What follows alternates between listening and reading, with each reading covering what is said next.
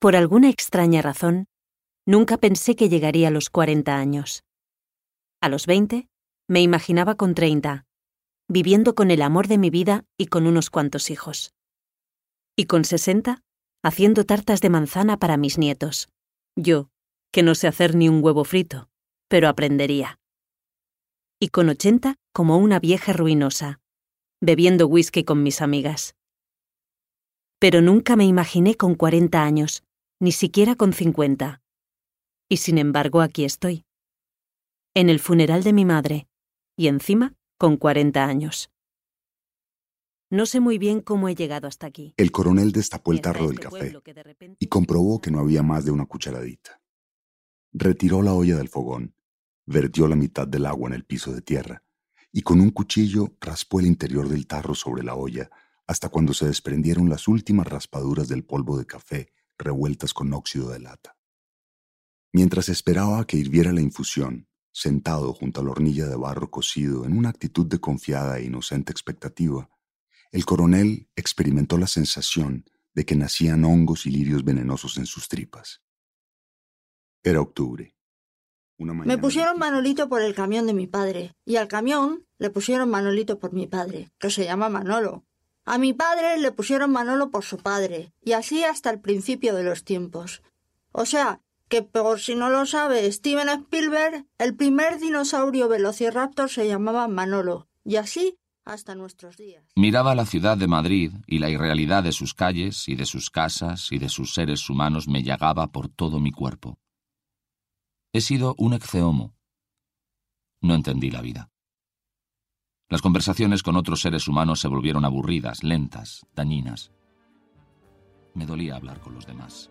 En el origen fue la voz, mucho antes de que el invento de Gutenberg cambiara el mundo para siempre. Casi seis siglos después, el futuro del libro parece volver al principio de las historias orales. Y tras varios intentos fallidos en los últimos años, el audiolibro se convierte en un fenómeno e insufla una nueva vida en el mercado editorial, exhausto en su lucha por mantener el tipo frente al auge de los contenidos audiovisuales. Ahora se puede leer a través de los auriculares.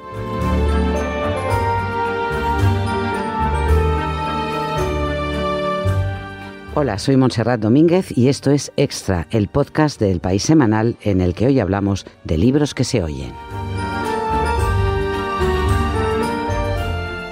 Winston Manrique es abogado, es colaborador de este, de este periódico y editor de W Magazine. ¿Qué tal, Winston? Hola, Monse, gracias por, por estar aquí hablando de libros. Y bueno, porque has estado buceando, te has hecho todo un máster en, en, este fenómeno editorial que es ahora el audiolibro. Efectivamente, es, es algo que, que, para mí era impensable, como acabas de comentar, en los años 90, por lo menos en España hubo un primer intento con Alfaguara y fue un fracaso.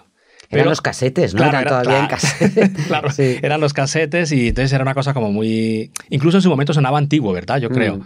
Eh, pero resulta que en eh, Estados Unidos, Alemania, países nórdicos, funcionaba un poquito el, audiolibro. Y ahora eh, funciona ya hace unos años es la gran apuesta editorial, eh, son los audiolibros. Y en España, pues acaba de llegar hace dos años, llevamos apenas dos años con esta segunda oleada. Hay un cambio de, costumbres, del uso además de los auriculares para escuchar eh, música eh, y eso está ayudando a que el audiolibro penetre, sobre todo para gente más, más joven que lo, que lo utiliza de una manera más masiva que los mayores, ¿no? Sí, claro, el audiolibro además llega, por eso que tú comentas, llega en, un, en el momento preciso Mm, con un terreno abonado ya por la parte de la música, con el Spotify, y con las series de televisión, con canales como Netflix, por ejemplo, ¿no? Y luego con las tarjetas de pago. Es decir, siempre hemos tenido desconfianza a pagar con tarjeta de crédito, aunque sea la entrada al cine. Entonces, Spotify, digamos que es el primero que abre esta pieza a, todo el mundo a que nos familiaricemos con esa compra online. Luego llegan las, eh, el audiovisual, las televisiones, y llega luego el audiolibro ya justo hace dos años, por lo menos en el mundo en español, ¿no? Entonces ya tiene el terreno abonado y facilita. Y luego los podcasts, ¿eh? Los podcasts, el éxito de los podcasts en, en España en concreto, eh, que sigue la estela de otros, de los otros grandes países, eso ha ayudado a que la gente se familiarice con los podcasts. Bien, o sea, podcast como este, ¿no? Que, funciona. Oye, estábamos escuchando, hemos escuchado el arranque eh, de, Milona, de Milena Busquets, Todo esto pasará, del coronel no tiene quien le escriba, eh, de Gabriel García Márquez, de Manolito Gafotas. Manolito Aunque hay que recordar que Elvira Lindo, el personaje Manolita, Manolito Gafotas, nació en la radio. Luego se convirtió en un fenómeno editorial. Por supuesto, luego también en el, en el cine, pero es curioso porque haya hecho un viaje de un lado a otro y luego de Ordesa. Eh, de Manuel Vilas, que son, por ejemplo, algún, alguno de los ejemplos de audiolibros que, que están teniendo una, una difusión casi inesperada, ¿no? Para las editoriales. Sí, sí, audiolibros. Los ejemplos que has puesto, que son de eh, diferente tipo, por ejemplo, el libro de Melina Busquet, que fue es un debut literario de los mejores de esta década, que yo recuerdo, un libro maravilloso. Eh, cuando hace dos años llega a Storytel, eh, Melina Busquet no había firmado un contrato para audiolibro. Ni ella ni la mayoría de escritores, porque no se concebía que en los derechos de autor estuviera eso. Entonces, Storytel llegan los suecos, desembarcan y se hacen con los derechos de y, va, y va muy bien. El coronel Tino Escriba es un ejemplo de, clásicos nuestros, ¿no? Leído con acento colombiano, porque la voz, como sabemos, es muy importante quien te cuenta en la vida real y luego para escucharla. Entonces aquí es con acento colombiano y las editoriales buscan eh, la mejor voz, no solamente por, eh, por sonido, sino por los acentos, si es latinoamericano, si es argentino y tal. Luego, eh, Elvira Lindo, como tú has contado la historia, es decir, Manolito nace en la radio con su voz. Manolito. Hola. Hola. ¿Qué pasa? Hola, Manolito. Hola. ¿Cuánto tiempo? ¿Qué emoción? todavía no me ha cambiado la voz. No, no te ha cambiado la voz. Y ella misma se puso ahora, se tomó el trabajo de no sé cuántas horas al día para grabar su Manolito Gafotas, que es un clásico de la literatura, eh, ya no digo infantil y juvenil, sino el, clásico general, ¿no?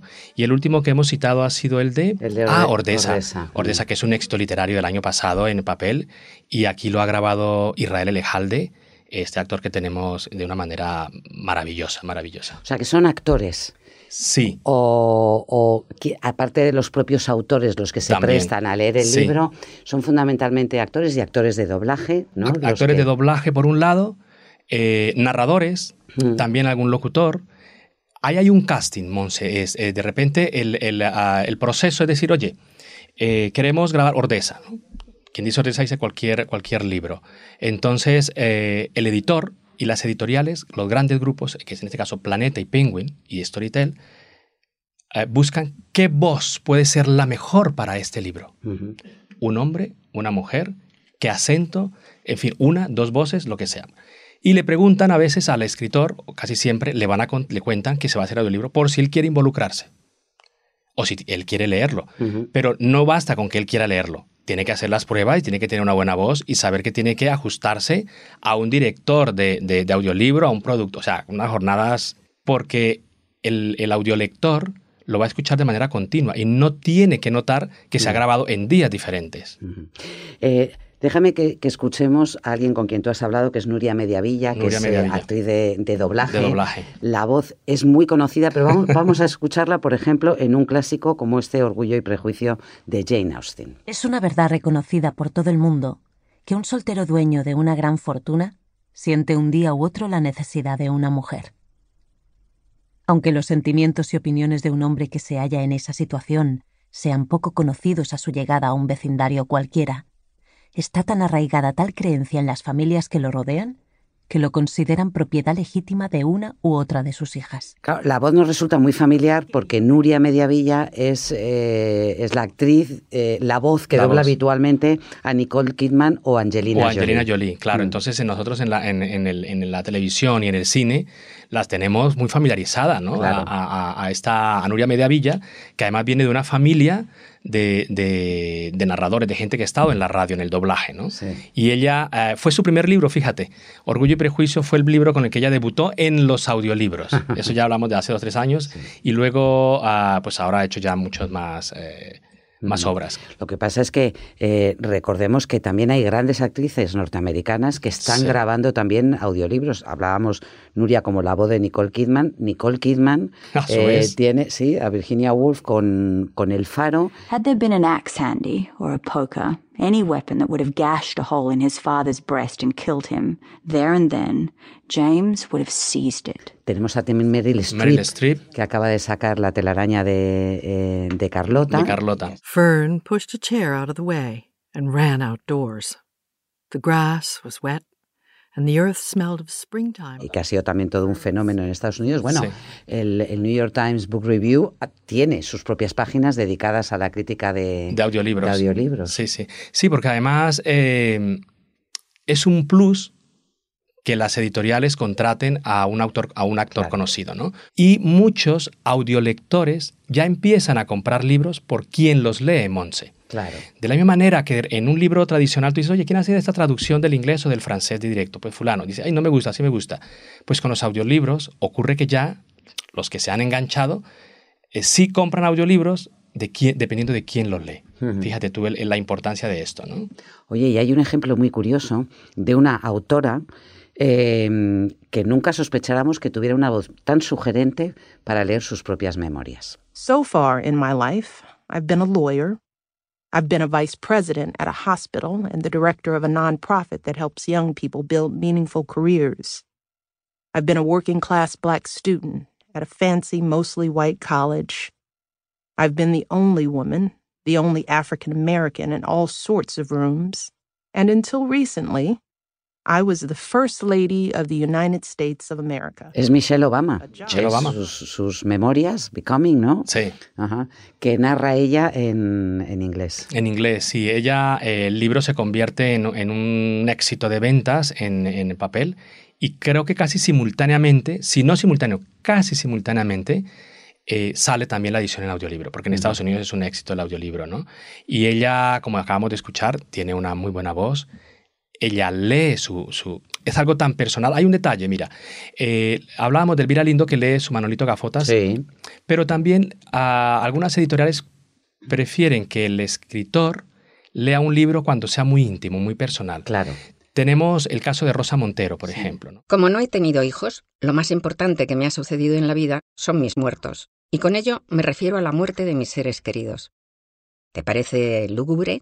Quizá incluso morboso. ¿Quién mejor no para expresar esos sentimientos que el propio escritor? ¿no? A la hora de decidir cómo se graba un, un audiolibro, eh, depende mucho de las voces que haya también dentro de ese, de ese libro. Tú nos has traído una primicia Sí. eh, que es eh, un libro que a, a raíz, además de la, de la serie de televisión, ha vuelto a colocarse en la lista de, de los más vendidos, que son las voces de Chernóbil, voces de Chernóbil. de Svetlana eh, Alexievich. Alexievich. Y tú nos has traído un, un avance. Un ¿no? avance con una cuestión muy especial. El libro tiene, eh, lo podemos contar de una vez cuántas voces en el original. Son más de 80 voces. Svetlana utiliza testimonios de víctimas de, de Chernóbil y lo cuenta de una manera magistral. En el audiolibro, claro, registrar 83 voces, es decir, 83 actores, muy complicado. Sin embargo, Penguin Random House ah, utiliza una treintena de actores, narradores o narradoras, para hacer esta, esta voz. Y lo que tenemos aquí es un, un popurrí de varios registros maravilloso. ¿De qué trata este libro? ¿Por qué lo he escrito? Este libro no trata sobre Chernóbil, sino sobre el mundo de Chernóbil. Sobre el suceso mismo se han escrito ya miles de páginas y se han sacado centenares de miles de metros de película. Nos habíamos casado no hacía mucho. Aún íbamos por la calle agarrados de la mano hasta cuando íbamos de compras, siempre juntos. Yo le decía, te quiero. Pero aún no sabía cuánto le quería, ni me lo imaginaba. Papá y mamá se estuvieron besando y nací yo. Antes pensaba que nunca me moriría. Ahora, en cambio, sé que me voy a morir. Un niño estuvo conmigo en el hospital. Vadik Karinkov se llamaba.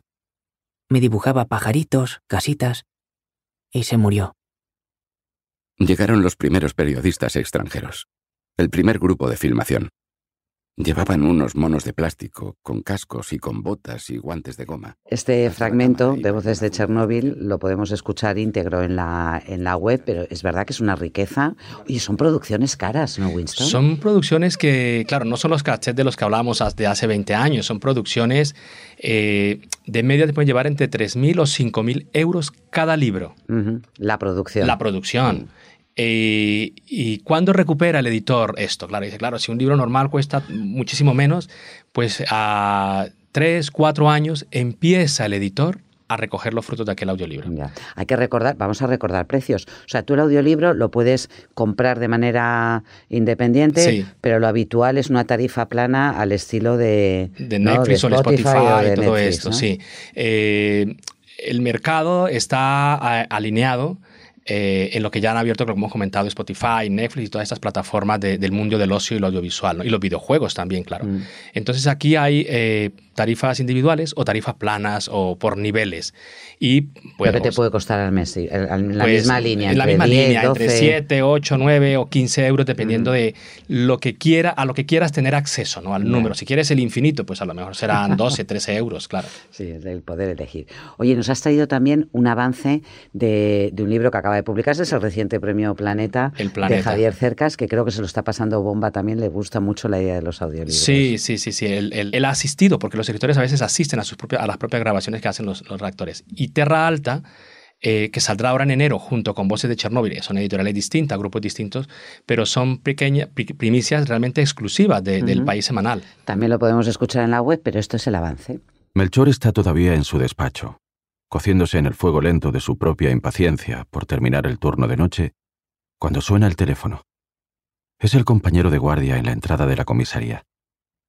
Hay dos muertos en la masía de los Adel, anuncia. Melchor es mozo de escuadra que se encuentra con un caso difícil y que vamos descubriendo a lo largo de Terra, de Terra Alta también la complejidad de su, de su vida. Es curioso porque además ahí está empezando a escribirse también en torno a los fenómenos em, de vídeo, de series de televisión, de, películas, ¿no? Sí, sí, está, sí, está dándose el fenómeno inverso también. Sí, ya hay escritores, Monse, que empiezan a escribir directamente para ser escuchados, no para ser leídos necesariamente que luego además eh, ese libro, ese audiolibro se puede imprimir ese proceso a la inversa. Y está el fenómeno de la serie de televisión, que una vez tienen éxito en las series, se convertirán en libros de papel tradicionales y también en audiolibros. Y también audiolibros. eso en España, lo, el, el, gordo se lo ha llevado Planeta porque ha firmado con Netflix una... ya veremos pronto algunas de las series exitosas de Netflix, las veremos también en audiolibros. Eh, Winston, el futuro. El futuro. Tú dices que la toda la investigación que se está haciendo en, La Voz va a permitir que en algún momento podamos escuchar em, El amor en los tiempos del cólera, por ejemplo, en la propia voz de Gabriel García Márquez. Sí. Es una. Es ¿Cómo? una ¿Cómo? Se va a poder replicar la voz de alguien. La inteligencia artificial de eso ya lo hace. Ya lo hace. Entonces, ¿por qué no pensar que vamos a poder eh, escuchar a Gabriel García Márquez leyendo el amor en los tiempos del cólera, que era, además, eh, colocamos este ejemplo porque es en la novela con la que él dijo en varias ocasiones que le gustaría realmente ser recordado, ¿no? porque cuenta la historia de sus padres. Ahí hay una, una cuestión de derechos de autor, por supuesto. No es que yo cojo la voz y entonces replico la de Monse, la de Winston, la de... No, tendrán que hablar con la familia, si está con Mercedes Barcha, que es su esposa. Y se, se podrá hacer. O sea, se podrá hacer que cualquier autor del que tenemos registros sonoros. Exacto. Porque tú te imaginas un Quijote leído por Don Miguel de Cervantes, si tuviéramos algún registro de voz. Pero los autores que se han dejado grabaciones, hay entrevistas, hay, hay, hay voces eh, suyas em, grabadas, sí que se podrá manipular y utilizar esa, esa voz para que lean lo que, lo que queramos. Claro, por soñar que no quede. Y de García Márquez tenemos, no solo de García Márquez, de otros tantos, Borges, por ejemplo, con las conferencias magistrales que daba Imagínate, imaginémonos un, un Aleph leído por Jorge leído por Borges. El propio Borges, porque ah. nunca lo hizo, ¿no? No que Seguro que hay fragmentos. Claro, hay fragmentos, seguramente, pero, pero entonces ese es uno de los sueños y eso se va a mezclar con lo audiovisual. O sea, el mundo del audiolibro, del libro, con la era digital, lo que está haciendo es ensancharse, ensanchar su universo. Y no descartemos que el radioteatro, la radionovela, y estoy pensando en ejemplos como los que pone en marcha la cadena SER en los días de Navidad, acaben teniendo eh, por la vía esta de, eh, transversal con el audiolibro, cada vez apuesten más las editoriales, no solo por la voz que te narra, sino por grandes producciones Seguro. que te acaban por, eh, Seguro. acaban por ser absolutamente inmersivas. Winston Manríquez, abogado, muchísimas gracias. Gracias a ti, Este reportaje, audiolibros, literatura a todo volumen, este domingo en el País Semanal. Muchas gracias.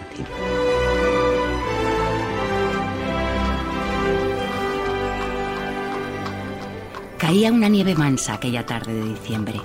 Empezaba a anochecer. Eran tiempos difíciles para los Estados Unidos, una joven nación sumida en una triste guerra civil. A muchas millas de distancia del frente, en el estado de Massachusetts, las horas pasaban lentas en el hogar de la familia March. Hablando de voces poderosas, he aquí una, en el sentido narrativo y literal, que se sale. Es la voz de Chimamanda Ngozi Adichie. It's interesting now to be called a feminist icon um, in different parts of the world. And there's a part of me that still finds it amusing because I don't quite know what that means. And I keep saying somebody should make me a hat that says feminist icon so I can wear it around.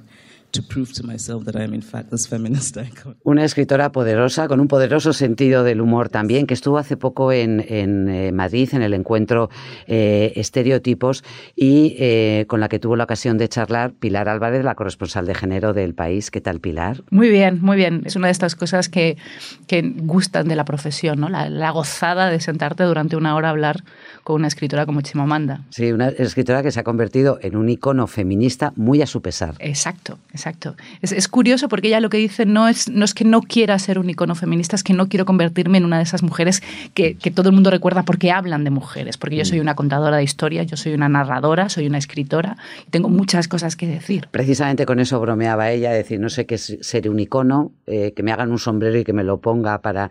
Pero es verdad eh, que ya te cuenta en la, en la entrevista que publicamos este domingo en el País eh, Semanal, como lo que sí percibe es que hay algo universal en, en, las, en las voces de las mujeres a las que ella escucha y a las que ella también da voz en sus novelas. Recordemos que sus novelas no son exclusivamente de, de género, si lo es el relato este más corto de Querida, Querida eh, ya huele. y ya huele o Cómo educar en el, en el feminismo, eh, también todos, Todos deberíamos, deberíamos ser ser feministas y luego feministas. tiene otras narraciones como La maravillosa americana, Que además es muy divertida. sí, o Medio Sol Amarillo. Esa es muy potente. Sí. Y, y para ella fue además la, quizá la novela más dolorosa, porque era un poco contar, poner encima de la mesa la historia de su país, la historia de sus antepasados, la guerra de Biafra. Ujú. Y todavía, todavía se emociona cuando, cuando recuerda el proceso creativo de, de Medio Sol Amarillo. Ujú. Chimamanda es nigeriana, Ujú. aunque ahora vive en Estados Unidos, bueno, a caballo, Sí. entre, entre, entre los dos países, y, y ella cuenta que lo que ha detectado eh, hablando con otras eh, mujeres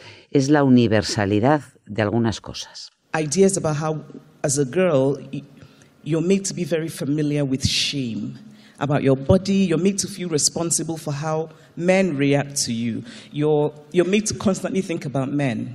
You know, be careful when you go out at night. It's about men. When you're told domestic work, you have to know how to do it. It's about men. It's, it's really never about you.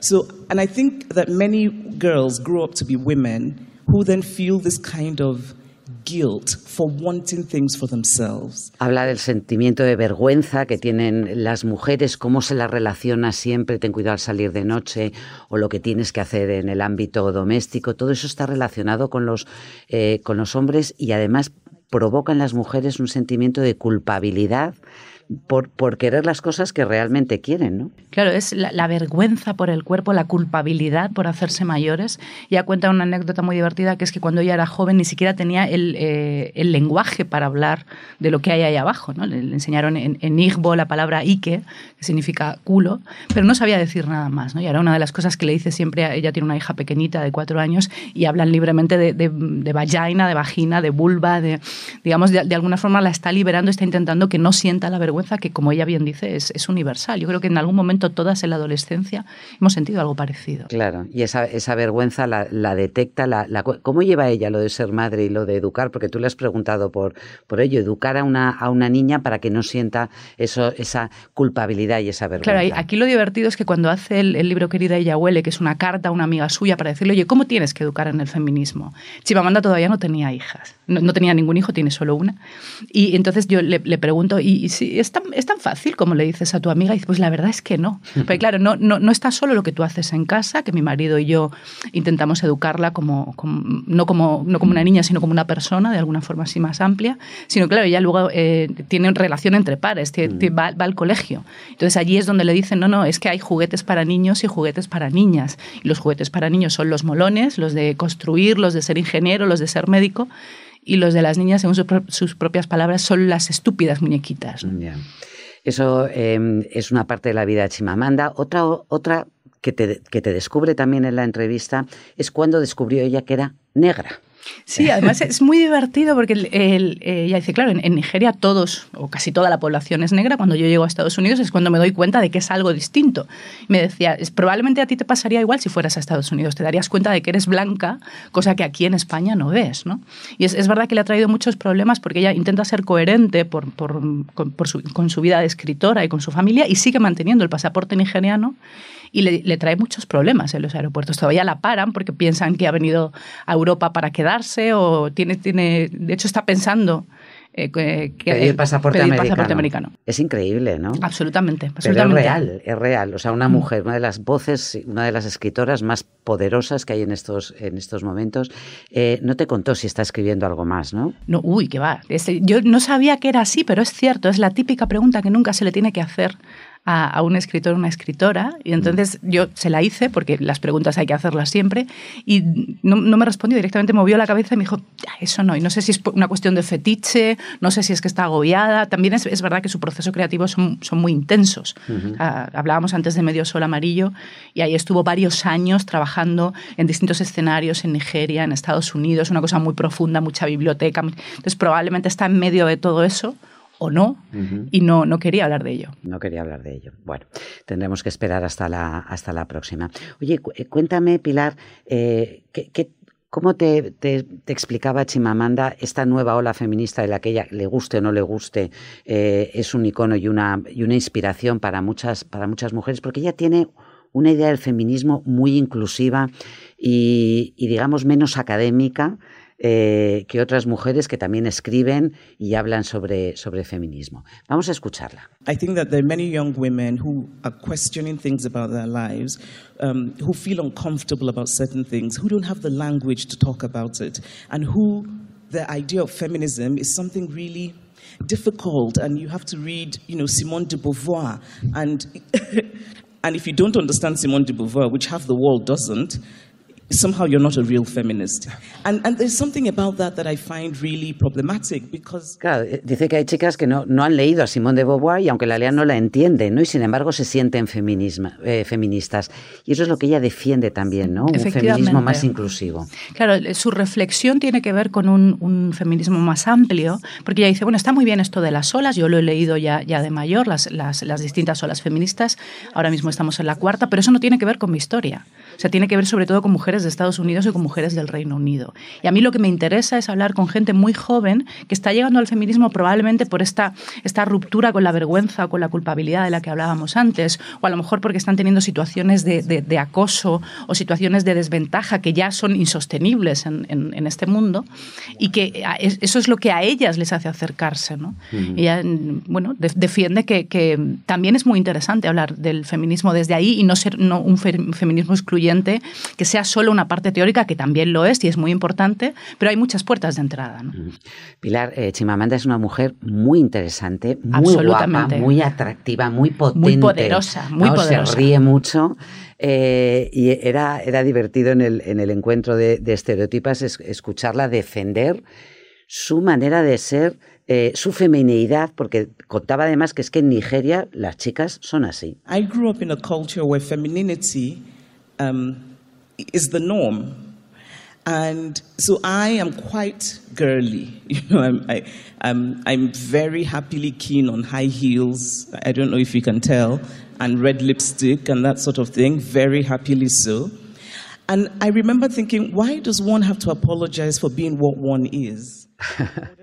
Le gustan los tacones altos, eh, pintarse los, eh, los labios. Dice que se siente, sí, muy femenina y que le parece mal que se demonice eh, todo lo que se considera femenino, como si eso fuera incompatible con ser feminista. Pero es que es, un mensaje muy liberador para, para, las que están en medio, para aquellas que dicen, oye, es que a mí me gusta eh, ser más o menos presumida o ir como me dé la gana vestir, porque yo creo que al final va de eso. ¿no? Hay una, anécdota muy divertida que yo le, pregunté un poco para pincharle, que es, oye, pero es que tú, Gucci hizo una camiseta con tu lema, con el todo, todos deberíamos ser feministas, y, al final acabó vendiéndose por 600 dólares. Eso no es feminismo. Y me decía, no, no, calla. Al mismo tiempo, en eBay se hizo popular y, la vendían por 10 dólares. mi sobrina se ha comprado una por 10 dólares. Y ese mensaje está llegando a un montón de chavalas como mi sobrina, ¿no? Y es moda, y la moda también puede ser un buen transmisor, de hecho lo es, ¿no?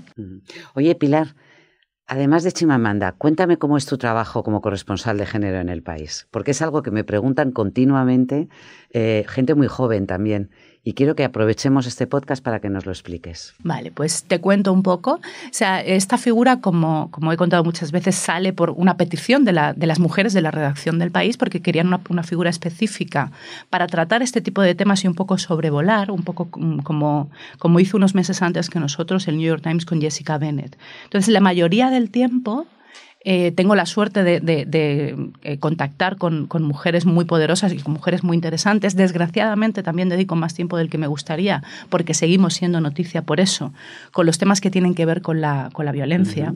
Desgraciadamente las mujeres como víctimas siguen siendo donde más aparecen en los medios y también estamos reflexionando sobre cómo deberíamos incluir más expertas en, las informaciones o sobre cuestiones mm, tan, tan de, actualidad como el lenguaje inclusivo. ¿no? O sea, que eso es algo que se nota y es transversal a todo el, a todo el periódico. Claro, claro. Además, no, no, es, no, es, tarea de una sola persona, es una cuestión que tiene que, que, venir de arriba hacia abajo.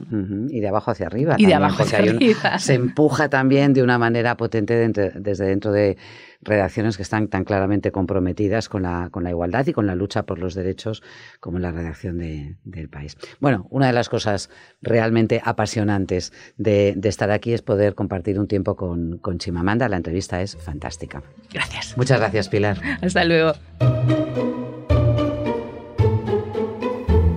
Además de la entrevista a Chimamanda y el reportaje sobre el auge de los audiolibros, en el País Semanal vas a encontrar una conversación de Jacinto Antón con la actriz del momento, Greta Fernández. Y como es nuestro especial Navidad, hemos reunido un comité de expertos para averiguar todo sobre los Reyes Magos y Papá Noel. Papá Noel trae a los Reyes Magos para llevar los regalos. ¿Dónde, dónde se meten? Por la chimenea. No, por la chimenea no una parte porque nosotros no tenemos chimenea. Yo creo que pueden hacer así y estar dentro de la casa. Son magos. Sí, sí, los reyes magos. Este domingo 8 de diciembre en tu kiosco y en la web. Hasta la próxima semana. Cuando nació Jesús, pues eh, los Reyes Magos fueron a, a, conocerle y Papá Noel no. No, no existía. Eso creo. Yo, por favor. Sí existía.